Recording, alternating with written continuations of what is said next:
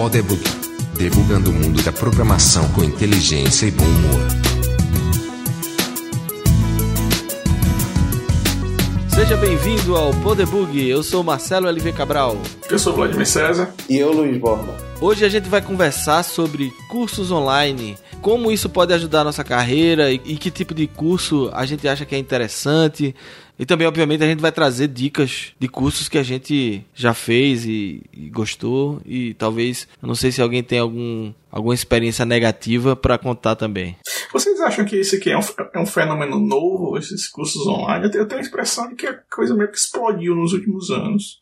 Mas é uma coisa recente, assim, dessa década. É, se a gente for contar a história, né, de, dessa coisa, a gente tem que começar naqueles cursos de correspondência, né? Saía nas revistas pessoas. Curso do Instituto Universal Brasileiro. É.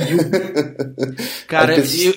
e eu tive um amigo que comprou um desses cursos, um curso de desenho, né? Porque ele, ele era um bom desenhista, mas ele quis aprender as técnicas, ele comprou um curso desse e ele depois me emprestou. E eu, o, o, os rudimentos que eu tenho de, de, como desenhista são graças ao esse curso do Instituto Universal Brasileiro. E como você classifica as suas habilidades quanto desenhista. Eu nunca vi um desenho seu. É. Rapaz, eu, eu estou, vamos dizer assim, um nível acima do palitinho e, assim, uns 20 mil níveis abaixo de um bom desenhista. eu consegui sair dos palitinhos, vamos dizer assim, né? Mas me deu ideia de perspectiva, de sombra, de como olhar para um objeto 3D e transformar ele em 2D no papel. Isso foi o que eu aprendi no curso, né? Mas não, não, não me considero desenhista, não. E como era esse curso? Era livros? É, fascículos. É, mas assim, vinha um pacote, vinha uma caixa com um pacote com vários livros e exercícios, né? Basicamente isso, mas só livros, nada demais. Tá, mas, mas a minha pergunta, vocês, vocês acham que isso aí é um, é um, é um fenômeno recente, ou assim, um curso online mesmo, pela internet? Porque, que eu me lembro pelo menos, menos de, de 2001 para 2010, eu não, eu não vi muito curso online, mas agora tem Udemy, Treehouse, não sei quantos outros que a gente vai falar aqui. E parece que cada vez tem mais coisas dessas. É, eu acho que o grande boom se deu a o, a internet rápida e o streaming de vídeo, né? Que uhum. se popularizou. Porque até a gente tem um YouTube e, e, esses outros Vimeo, esses sites que, que estouraram, e obviamente a internet de banda larga mais disponível, é, era muito complicado você ter qualquer coisa que fosse de, de vídeo, né? Então, e um curso sem ser de vídeo, eu acredito que não era uma coisa que era muito atrativa na internet. O que, pelo menos, o, o primeiro que me chamou a atenção foi o Khan Academy, né? Ele mais ou menos, pela minha lembrança, estabeleceu os padrões, né? A coisa do, do vídeo, da aula via vídeo, dos exercícios, das coisas. É, eu acho que começou mesmo com o YouTube, com tutoriais, né? Em uma certa época, os canais mais populares do YouTube eram canais de tutorial, né? Ainda hoje existem muitos. É, eu aprendi a editar vídeo no Power Director, que foi o primeiro editor de vídeo que eu tive, no YouTube. Quer dizer, comprei o aplicativo e depois saí no YouTube vendo 10 mil tutoriais diferentes, né? Então tem, tem muita gente disponibilizando. Então a ideia, eu acho que a popularidade desses canais fez com que pessoal, a pessoa tivesse mais assim a ideia de que ó, vamos estruturar isso aqui e transformar numa coisa. Agora o Khan Academy também por outro lado foi um, um definiu acho que um, um, padrão, né, de como estruturar aulas e tal. É porque tem o, o lance da didática também, né? Da pedagogia envolvida no, no processo de, de ensino. Agora sim, eu tenho uma percepção assim, comparando com quando você estava no colégio, na faculdade, qual é a grande diferença? Você, uma coisa você vê no vídeo aqui no computador, mas quando você está numa aula presencial, que tem um professor ali, você está vendo a aula dele do mesmo jeito que você vê aqui. Agora tem uma grande sutileza, que é a grande invenção que eu acho da, da dessa coisa online, que é o botão de pausa. Hum. O botão de pausa muda tudo. Você numa aula, quando você precisa de um tempo para meditar, para pensar aqui, para refletir sobre aquela informação que você recebeu, você não pode mandar o, o professor parar, né? É, isso aí você tem aquela aula, aula na hora que você quer, né? Eu pensei que, que a vantagem que Bob ia falar é que ele podia assistir de cueca a aula, mas. Mas ele ia fazer outra, antes, mas... né? Também. É, realmente a pausa é melhor.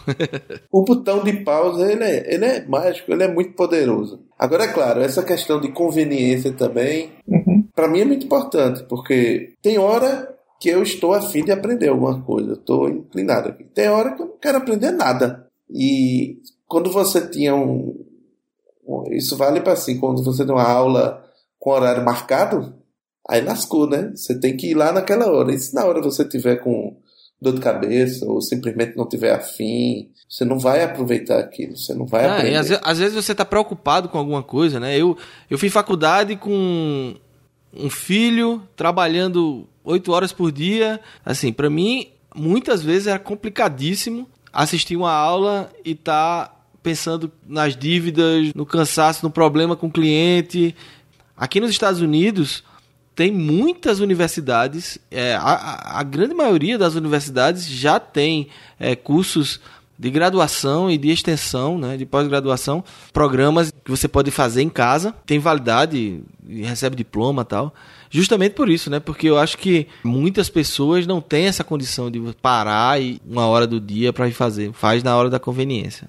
É, essas universidades, né, elas oferecem esses cursos na área de computação, tem, tem, se encontra muito disso né, nas universidades americanas, e algumas aulas ainda são presenciais, mas são poucas. Então, assim, É, eles fazem alguns eventos, né? Alguns, às vezes fim de semana, às vezes eles escolhem uma semana, cada tantos meses que eles fazem, Isso. porque aí é mais fácil de você que trabalha, né, tirar aquele período de folga para fazer essas aulas presen- presenciais. Mas o fato de você poder, eu acho que o fato de você poder rever a aula quantas vezes quiser é muito bom. Até porque é uma coisa que eu não sei se, se todo mundo sabe né, no Brasil. Eu, eu não sabia quando eu morava, quando eu morava lá.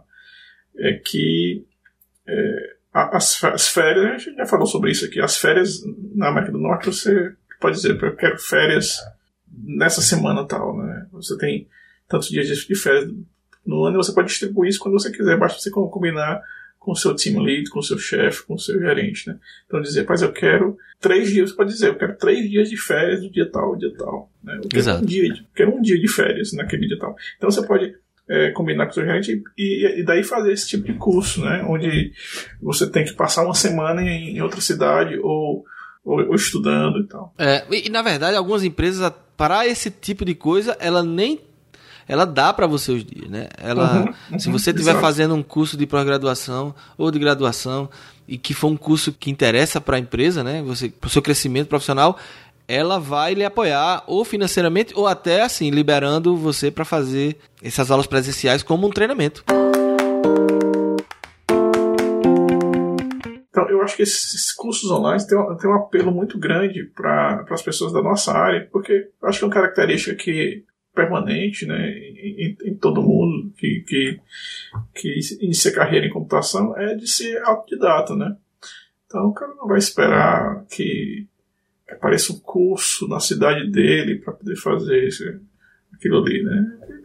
Vai online, faz o curso ele mesmo e paga no bolso dele, ou pede a empresa para pagar, porque aquilo ali ele entende como investimento. É, e curso técnico tem uma grande vantagem de você fazer assim também remotamente, fazer online on demand, é que você, como o Borra falou, num curso você quer parar às vezes para testar, né, para fazer um- uma, é, é, aquilo que o professor ensinou ali, você dá um pause, porque muitas vezes o cara que quando monta o, a aula, ele tem uma expectativa de que ah, ele vai passar aquela, aquela quantidade de informações e depois passar os exercícios. Mas às vezes você quer fazer um teste na metade do caminho. Quer, opa, eu quero parar aqui que eu vou, vou ver se isso funciona mesmo, vou ver como é que isso funciona. Então, realmente, nesse sentido, é, é, é bem, bem interessante. Eu queria falar um negócio. Eu, eu vi um. Há um tempo atrás eu estava procurando aulas mesmo sobre um assunto específico. Não me- nem me recordo o que era. E aí eu estava procurando isso dentro de emendas de faculdades, pelo mundo todo, né? Procurando lá pelo Google mesmo. E aí eu achei, eu não, não vou me lembrar agora qual foi a universidade, uma universidade nos Estados Unidos, um material onde o professor tinha publicado, mas deixava disponível as notas de aulas, as apresentações, né? E logo na introdução ele mostrou, veja, eu não estou falando que ele as aulas não estavam gravadas, era só o, o PPT das aulas. E eu vi que na primeira aula ele explicava como é que funcionava o processo de aprendizado.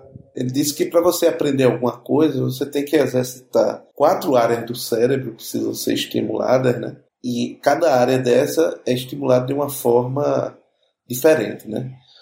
Você não consegue aprender só ouvindo. Ouvindo estimula uma dessas partes, ouvindo a aula. Aí tem uma outra parte que você tem que refletir, você tem que pensar naquilo.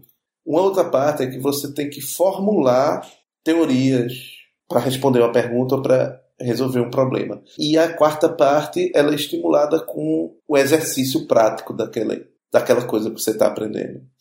Então, baseado nisso, ele montava um, enfim, montava as aulas dele de forma que em todos os momentos na aula dele, em algum momento ele explicava alguma coisa, mas ele lançava uma pergunta para a classe. Você, evidentemente, você se estivesse na classe, você tinha que pensar naquela pergunta, entender o que ela representava, né? E ao mesmo tempo você em seguida já ia formular uma teoria com a informação que você tem até então para dar uma resposta. E não tem nenhum problema acertar ou errar a pergunta. Isso é absolutamente irrelevante.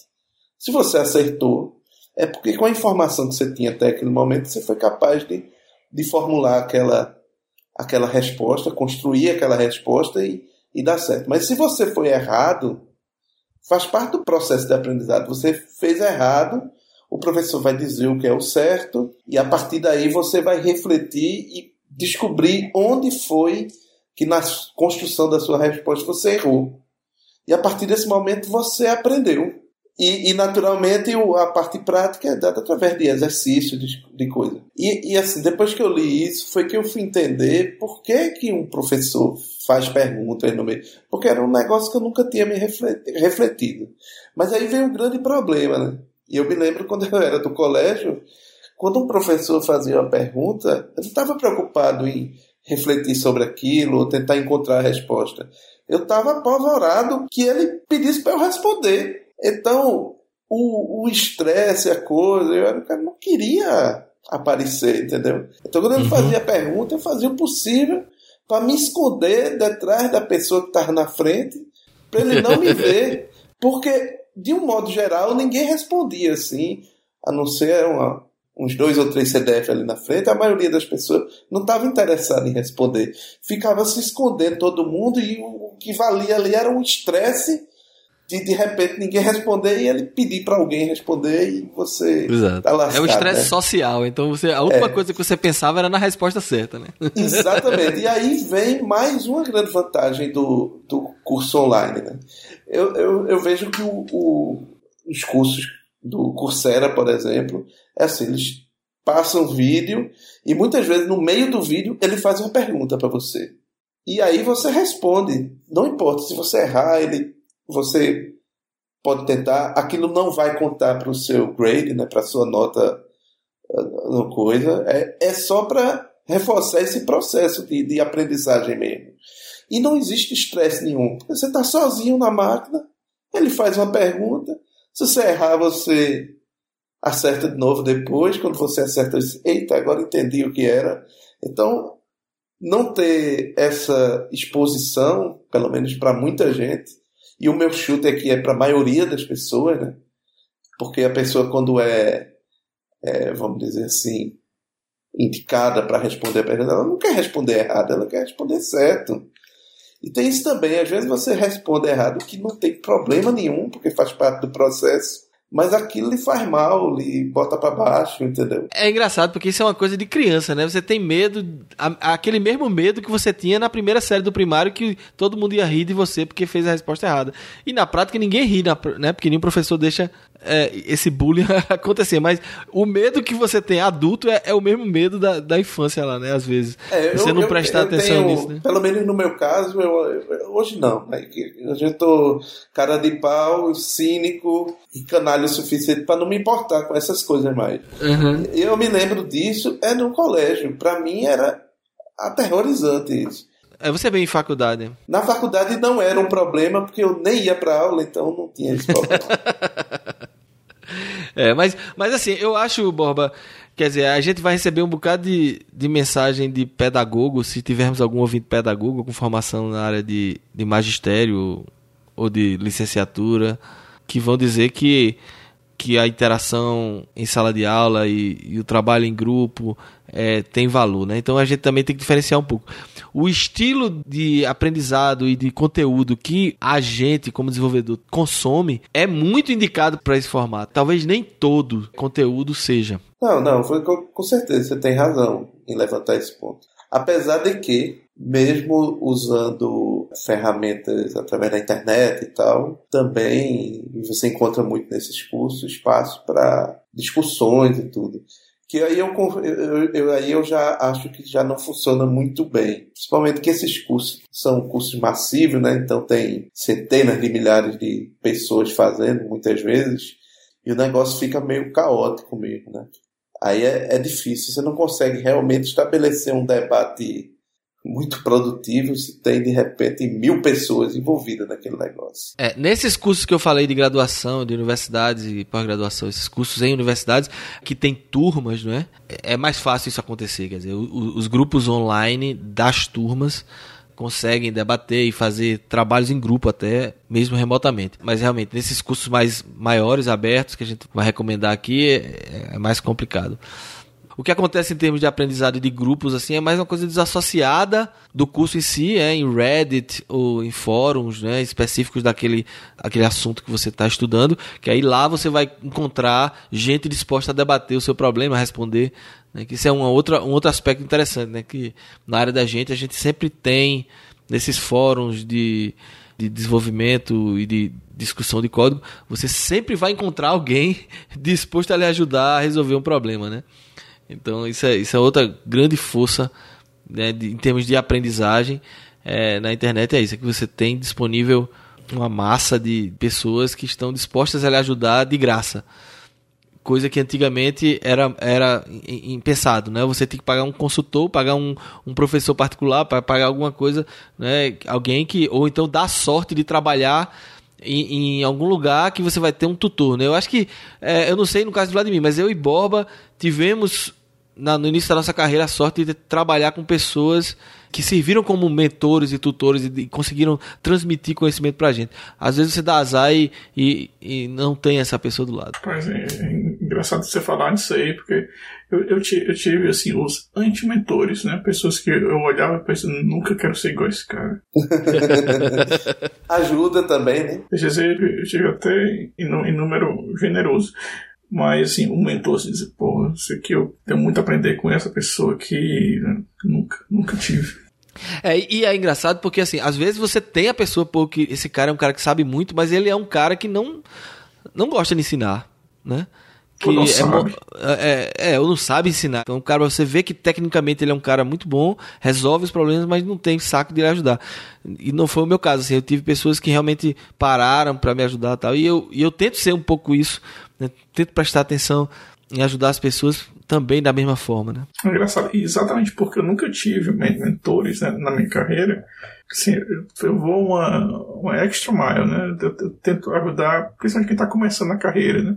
E é um dos, um dos motivos pelos quais eu, eu participo do, do podcast, né? porque principalmente agora, né, que, que existe uma quantidade de caminhos grandes, né, enorme que, que você pode seguir, você pode ser engenheiro de softwares embarcados, engenheiro de mobile web e tantas coisas que há para escolher, que é bom ter alguém, alguém para dar o caminho das pedras, né? Eu faço isso, eu já mencionei aqui nesse programa, eu faço isso com meu cunhado, por exemplo, né? Ele é um cara interessado na área, está terminando o curso de computação dele, e eu tento servir como mentor, porque eu sei como é ruim ou como é difícil você tá começando a carreira e não tem ninguém para dar uma mão, para dizer, olha, estuda isso, faz assim, não é por aí, isso aqui é tecnologia que já que não vai dar em nada. Se você tem essa capacidade, esse conhecimento, né, passa para frente, né. Então, outro assunto que eu queria trazer é a mudança, é, disponibilização desses cursos, dessas aulas na internet, é a mudança que isso traz no comportamento das pessoas. Eu vi uma história de um, de um amigo meu que estava contando que a sobrinha dele, é, não, acho que ele foi chamado, algum problema no colégio lá para resolver, porque ela não, ela não prestava atenção nenhuma aula. Só que ela é uma boa aluna, ela só tira notas boas e tal, mas os professores ficaram até ofendidos, que ela não, não dava mínima para aula. Enquanto estava fazendo aula lá, tava, o professor estava dando aula, ela estava viajando, lendo alguma coisa, escrevendo alguma coisa, mas não tinha nenhuma conexão que estava sendo feito lá. E ele foi tentar entender, mas o que está acontecendo? Como é que você consegue não dar nenhuma atenção à aula e ainda fazer as provas direito, tirar notas boas e tal? E ela explicou que é porque era, a aula era ruim. Ela não, não queria assistir. Ia lá porque precisava dar presença. Agora ela viu o conteúdo daquele dia, voltava para casa e aí já tinha os lugares lá no YouTube que tinha aquelas aulas boas, que ela já tinha as referências, ela ia quando ela chegava em casa, depois do colégio, é que ela ia assistir às aulas. Só que a diferença é que se. Claro que tem muita coisa ruim, mas você vai encontrar, de repente, sei lá, os melhores professores vão publicar suas aulas lá no YouTube. Então você vai deixar de ver a aula com o professor, de repente, que você não gosta, ou medíocre de alguma forma, mas você tem a oportunidade de, de através da internet, ver uma coisa do, com o professor melhor. E no Khan Academy eu fiz alguns, assisti várias aulas lá, é diferente, não é curso, né? Mas fiz várias etapas de curso lá. E é muito bom.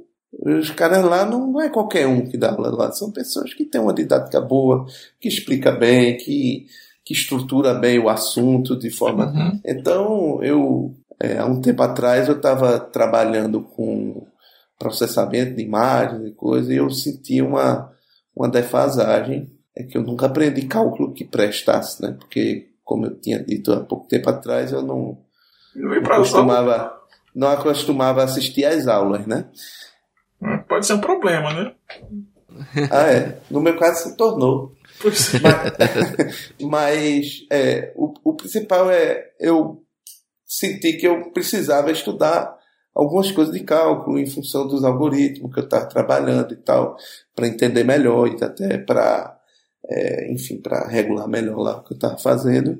E aí eu fui no Khan Academy, também fiz um curso de cálculo no Coursera e tudo aquilo que eu achava a coisa mais difícil do mundo, eu aprendi com a facilidade, acho hoje uma coisa por incrível que pareça, absolutamente trivial. Cálculo para mim, é, agora, não, eu não vou dizer tudo porque eu não fiz o cálculo 1, 2, 3, 4, mas o cálculo de, de uma variável, derivada, toda aquela parte de cálculo 1, eu achei trivial. Eu, eu pegava os exercícios e fazia em dois minutos, resolvia tudo, aquilo que eu achava inalcançável, né? E aí vem a pergunta assim, bom, tudo bem, eu tô, tô mais velho, tô mais experiente, essa coisa ajuda, por um lado. Por outro lado, tem também aquele ditado, né, que é mais difícil ensinar truque novo para cachorro velho, né?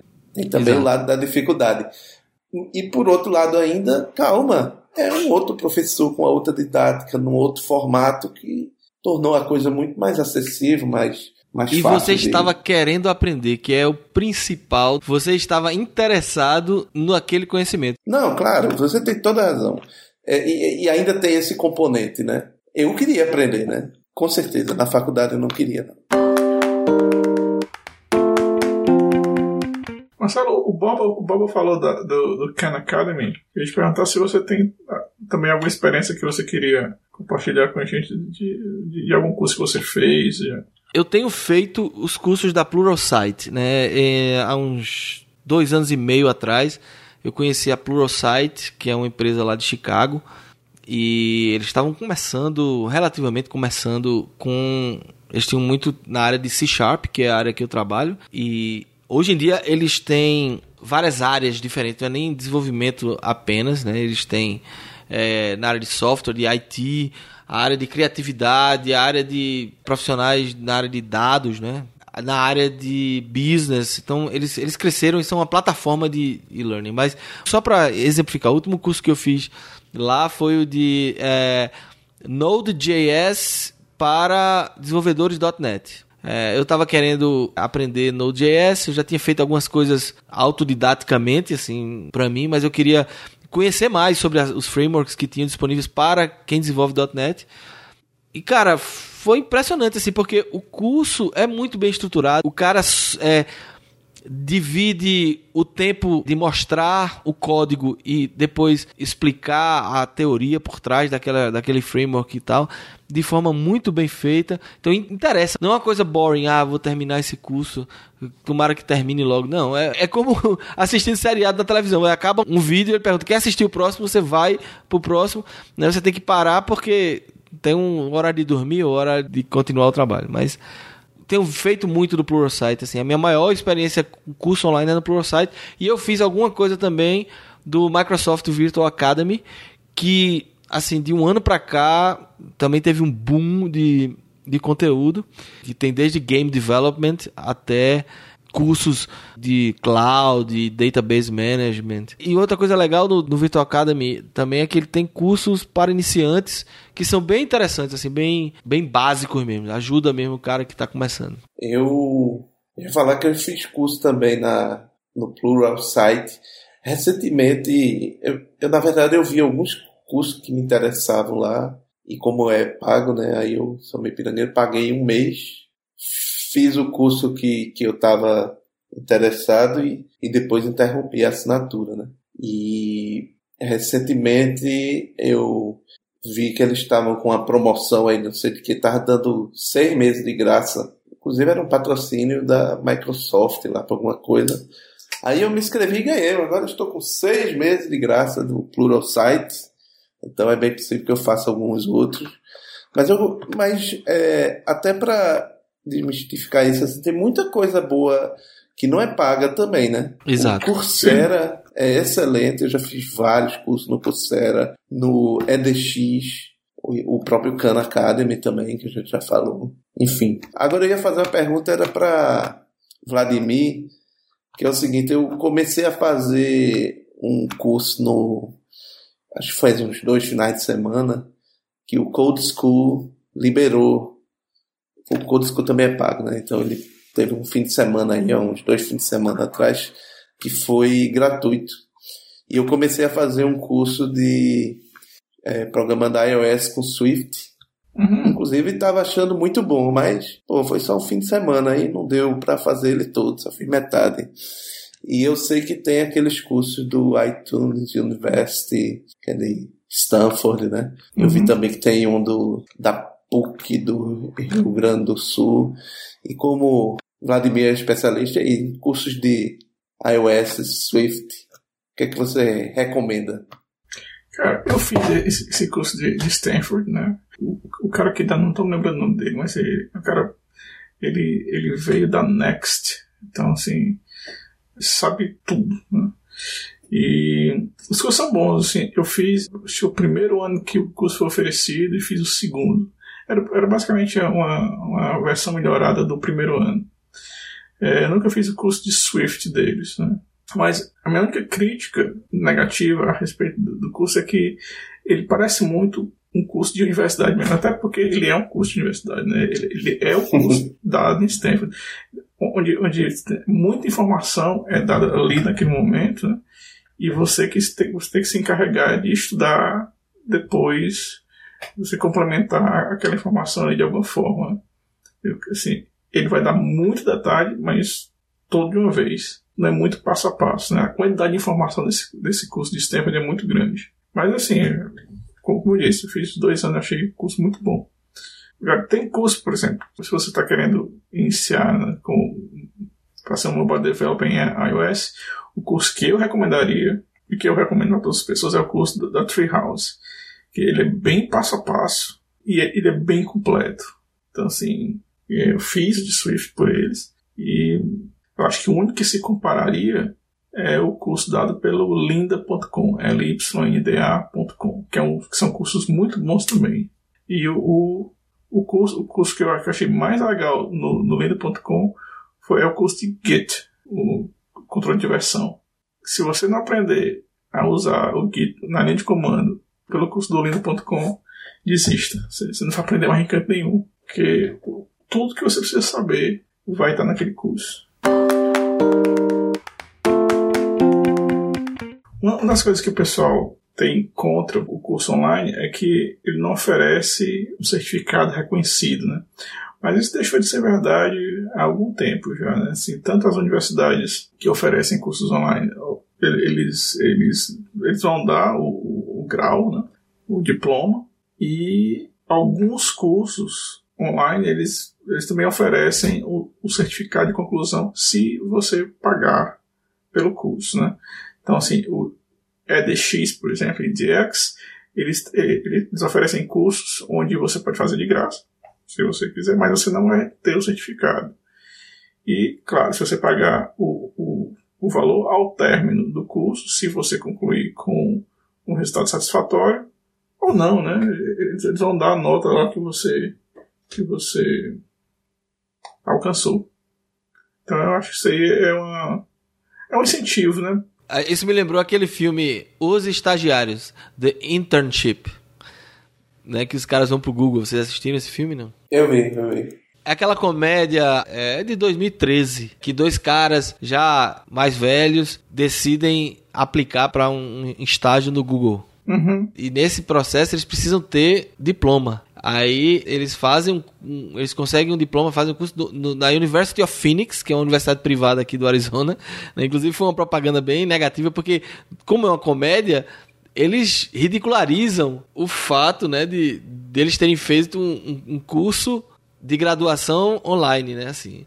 Mas na verdade isso isso é mais no filme do que na realidade. Na hora que as pessoas estão avaliando currículo, né, a graduação ela vale como qualquer outra.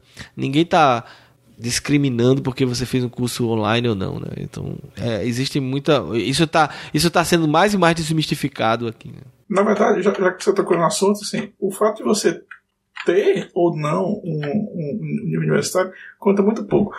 Uh, a não ser, claro, que você esteja aplicando para um, uma posição de Chief Scientist no Google ou Microsoft, né? uma posição de pesquisa. Aí, claro, você assim, vai ser exigido que você tenha um mestrado ou doutorado. Né? Muita gente que estudava comigo na universidade aqui de Ottawa foi para a Microsoft depois do doutorado sem doutorado, duvido muito que eles, se eles tivessem ido, ido bater lá para aquela função.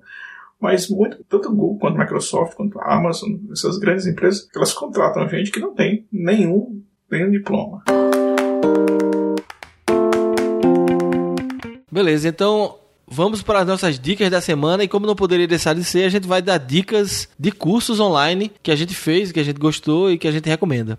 Então, começa aí, Borba. Minha dica é um curso que não foi feito especialmente para a internet, para como curso online, mas e sim um curso que foi gravado e está disponibilizado no YouTube. E é um curso que foi ministrado em 1986. E é um curso de introdução à programação do MIT. Ele é baseado no livro, ou melhor dizendo, os professores que davam esse curso já, já alguns anos e eles escreveram um livro baseado no curso que eles davam, que é Structure and Implementation of Computer Programs. É, esse é um livro, é uma referência muito grande. Eles ensinam, a, como, como introdução, eles ensinam linguagens funcionais e, na verdade, e utilizam Lisp como linguagem do, como a linguagem para fazer os exercícios do curso. E o curso ele é extraordinário. E por mais que você pense assim, é um curso que tem 30 anos, eu não terminei ele, são 20 aulas, mais ou menos uma hora cada aula, então são 20 horas de, de, de aula. Eu estou mais ou menos na metade, mas até agora todas as coisas são absolutamente atuais.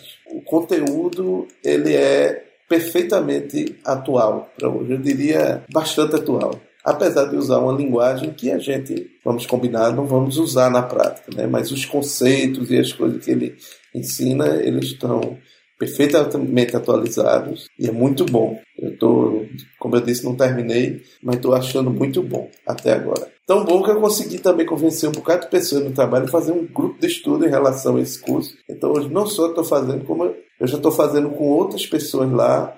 A gente toda semana assiste uma aula e num outro horário a gente discute ou se reúne para fazer exercício. Está sendo uma experiência bem bacana. Legal. E o teu, Vladimir? Dois cursos aqui que eu fiz e totalmente recomendo. Um de computação e o outro não. vou começar pelo que, pelo que é de, informática. Né? É o Machine Learning for Data Science and Analytics. Esse curso está no EDX, edx.org. Ele tem a versão gratuita e tem a versão paga. Como eu disse, a versão paga você termina ele com um, com um certificado. Eu estou recomendando esse curso porque essa é uma área que, que é muito carente de, de profissionais ainda, né? Paga muito bem, tem pouca gente é, e tem crescido muito e acho que vai crescer cada vez mais. Principalmente com a Internet of Things, né?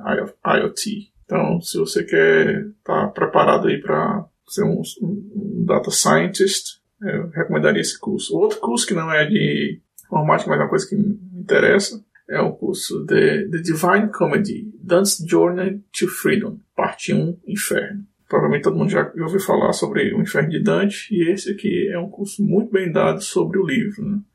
Se, se você não leu, também totalmente recomendo esse, esse clássico. Pronto, essas são as minhas dicas. Massa.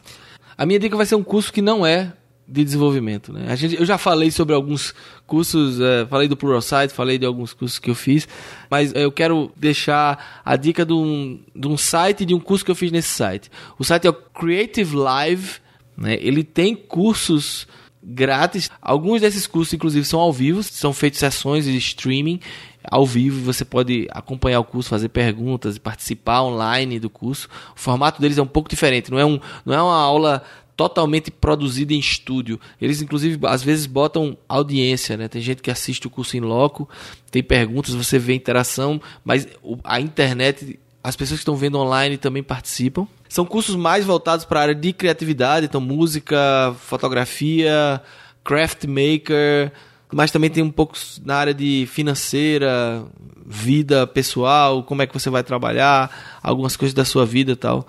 É, mas o curso que eu fiz no creativelive.com é o curso de storytelling para podcast uhum. do Alex Bloomberg. Eu acho que eu já falei em algum episódio, não me lembro se Comentou. isso entrou na edição, eu acho que eu comentei.